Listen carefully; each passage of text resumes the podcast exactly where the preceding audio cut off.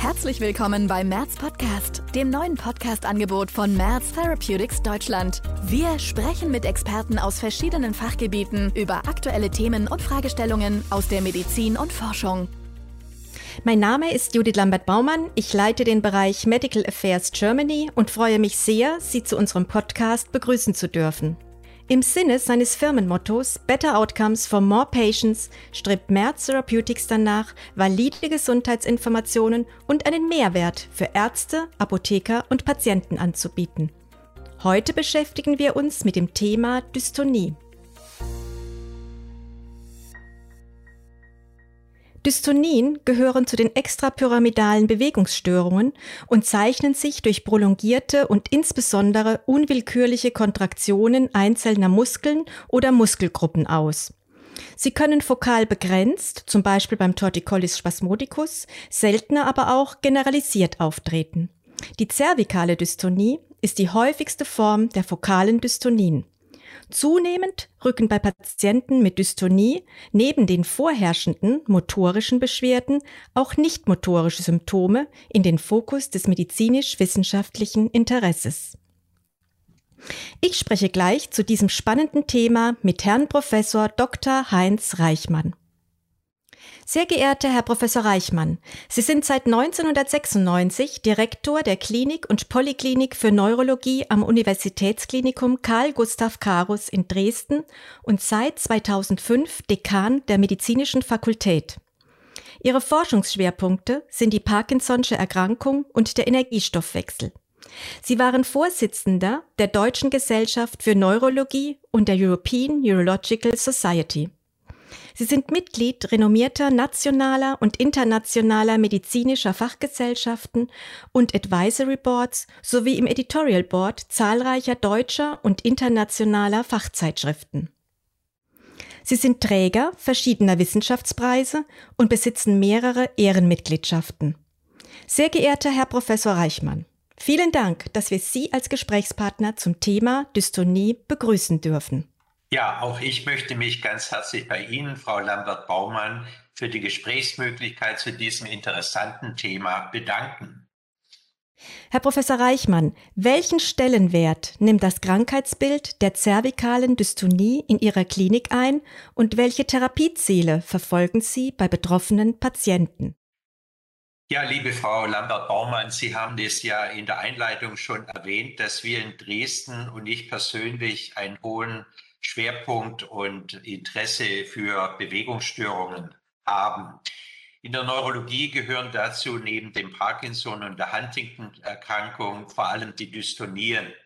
Und wir haben schon seit langer Zeit eine Spezialsprechstunde, ein, insbesondere eine Botulinumtoxin-Sprechstunde äh, äh, mit Fachärzten bestückt für Patienten mit Dystonie eingerichtet. Patienten mit Dystonie haben eben sehr häufig stigmatisierende und schmerzhafte Verdrehungen der Körperachse. Sie haben erwähnt den Torticollis spasmodicus. Und diese Patienten, wie wir dann festgestellt haben, haben eben leider nicht nur motorische Störungen, die ja offensichtlich sind, sondern was die Lebensqualität von ihnen sehr beeinträchtigt, auch viele nicht-motorische Störungen. Und gerade zu diesen nicht-motorischen Störungen haben wir durch Forschungsvorhaben, durch neue Skalen in der letzten Zeit wichtige Einblicke gewonnen. Bitte skizzieren Sie kurz, welche nichtmotorischen Beschwerden bei Patienten mit Dystonien am häufigsten auftreten und wie sich diese auf die Lebensqualität der Patienten auswirken. Wie ich schon sagte, sind diese nichtmotorischen Beschwerden sehr maßgeblich bezüglich der Lebensqualität und unsere Patienten beklagen eben nicht nur die motorischen Probleme, die natürlich im Vordergrund stehen, sondern auch nicht motorische Störungen.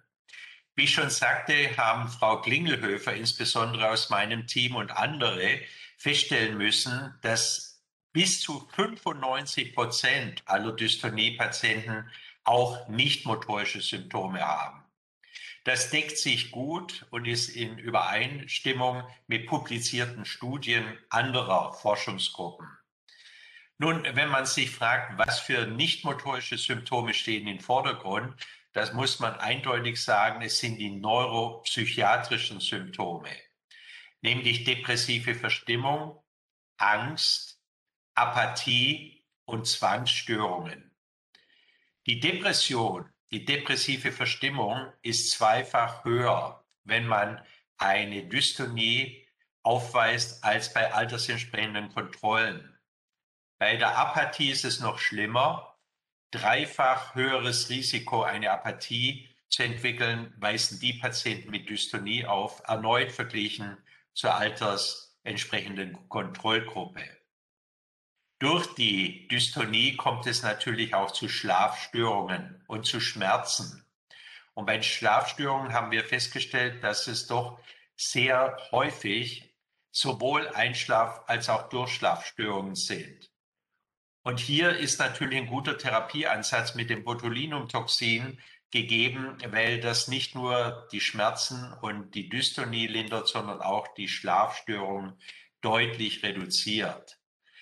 Weiterer Hinweis ist, dass Schmerzen eben bevorzugt dort auftreten, wo dystone Bewegungsstörungen vorliegen, sodass wenn man die Bewegungsstörung auch den Blepharospasmus lindert oder beseitigt, eben auch manche nichtmotorische Störungen verbessert werden. Blepharospasmus-Patienten beklagen auch Visusbeeinträchtigungen, also auch ein weiteres nicht-motorische, eine sensorische Störung. Und immerhin haben mehr als 30 Prozent der Dystonie-Patienten unangenehme Missempfindungen wie Taubheitsgefühl, Kribbeln oder Stechen und leider auch mitunter sogar erhebliche Probleme beim Kauen und Schlucken. Zusammenfassend liegt es somit nahe, dass diese nichtmotorischen Symptome neben den dystonen Störungen zu erheblichen Einschränkungen der Lebensqualität führen und dass einige Patienten sogar eine soziale Phobie entwickeln. Wie lassen sich diese nichtmotorischen Beschwerden erfassen und welche Bedeutung kommt der Dystonia Non-Motor Symptoms Questionnaire zu? Bitte beschreiben Sie, wie diese aufgebaut ist. Ja, sehr gerne. Wir haben bisher äh, motorische Skalen äh, zur Verfügung gehabt bei Evaluation der Dystonie, eine sehr berühmte und häufig angewandte Skala, die Sie auch in fast jeder seriösen Publikation zur Behandlung der Dystonie finden, ist die Twister-Skala. Im Teil 3 wird damit auch der Schmerz adressiert, aber ansonsten keines der oben genannten nicht-motorischen Symptome. Es gibt dann auch eine zweite Skala und Fragebogen, der in Deutschland relevant ist, nämlich äh, der Kraniozervikale Dystonie-Fragebogen. Hier ist es schon ein bisschen mehr. Man fragt auch nach Stigma, nach emotionaler Beeinträchtigung und nach Schmerzen. Aber all das ist nicht ausreichend, wenn wir uns nochmals vergegenwärtigen, was wir gerade diskutiert haben um wirklich ein gutes Bild über nichtmotorische Symptome sich zu bilden. Und deshalb haben wir zusammen mit der King's College Arbeitsgruppe um Herrn Professor Chaudhry beschlossen, wir wollen einen Fragebogen auf Englisch und dann in der deutschen Version zu den uns bekannten nichtmotorischen Störungen bei der Dystonie entwickeln.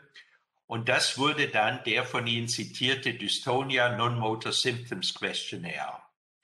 Das wurde, wie gesagt, zunächst Englisch gemacht und wir haben dann zusammen mit den Kliniken in Rostock und in Chemnitz dies auf Deutsch übersetzt, evaluiert und konnten zeigen, dass dieser Fragebogen, der bereits in fünf Minuten ausreichend beantwortet werden kann, ein sehr dienliches Instrument ist, um den, die äh, Symptome, die nichtmotorischen Symptome bei Dystonie zu erfragen.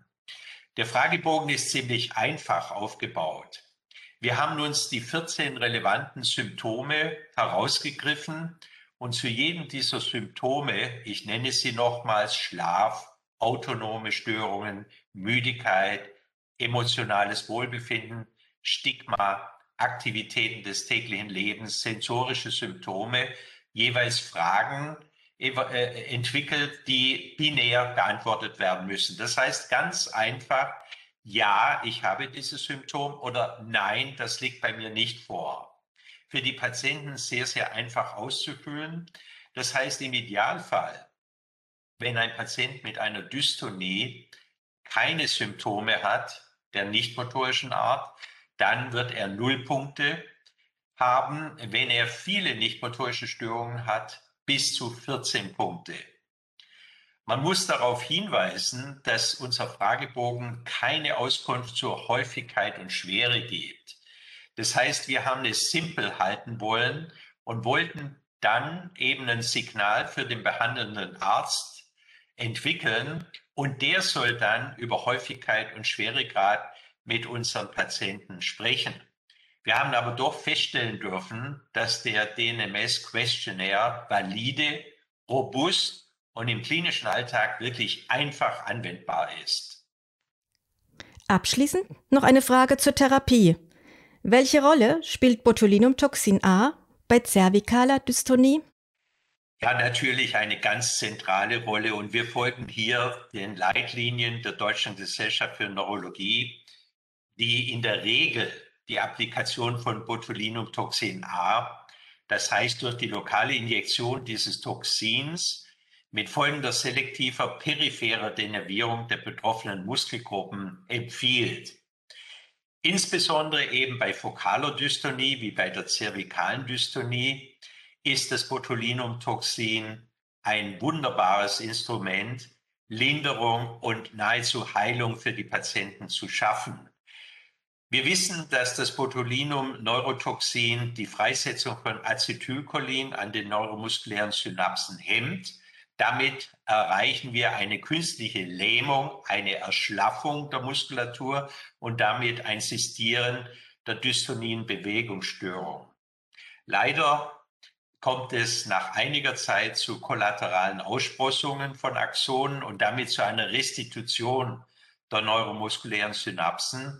Und das ist der Grund, warum Botulinumtoxin-Injektionen in der Regel alle drei Monate notwendig werden. Wir glauben somit in Übereinstimmung mit unseren Leitlinien der DGN, dass die Gabe von Botulinum-Neurotoxin, wie zum Beispiel dem Inco-Botulinumtoxin A, bei Patienten mit cervikaler Dystonie ein ganz entscheidender Faktor sind, motorische Beschwerden zu beseitigen, zu lindern. Und wie wir feststellen durften, eben, das war ja der Fokus unseres Gespräches, auch Verbesserungen der nichtmotorischen Symptome, insbesondere der Schmerzen, der Stigmatisierung, der Lebensqualität garantieren. Sehr geehrter Herr Professor Reichmann, vielen Dank für dieses aufschlussreiche Gespräch. Ja, vielen Dank auch an Sie, Frau Lambert-Baumann, für dieses spannende Gespräch. Weitere Informationen zu Dystonien finden Sie auf www.xeomin.de. Sie hörten Merz Podcast, das neue Podcast-Angebot von Merz Therapeutics Deutschland. Wir freuen uns, wenn Sie das nächste Mal wieder dabei sind auf www.merz-podcast.de.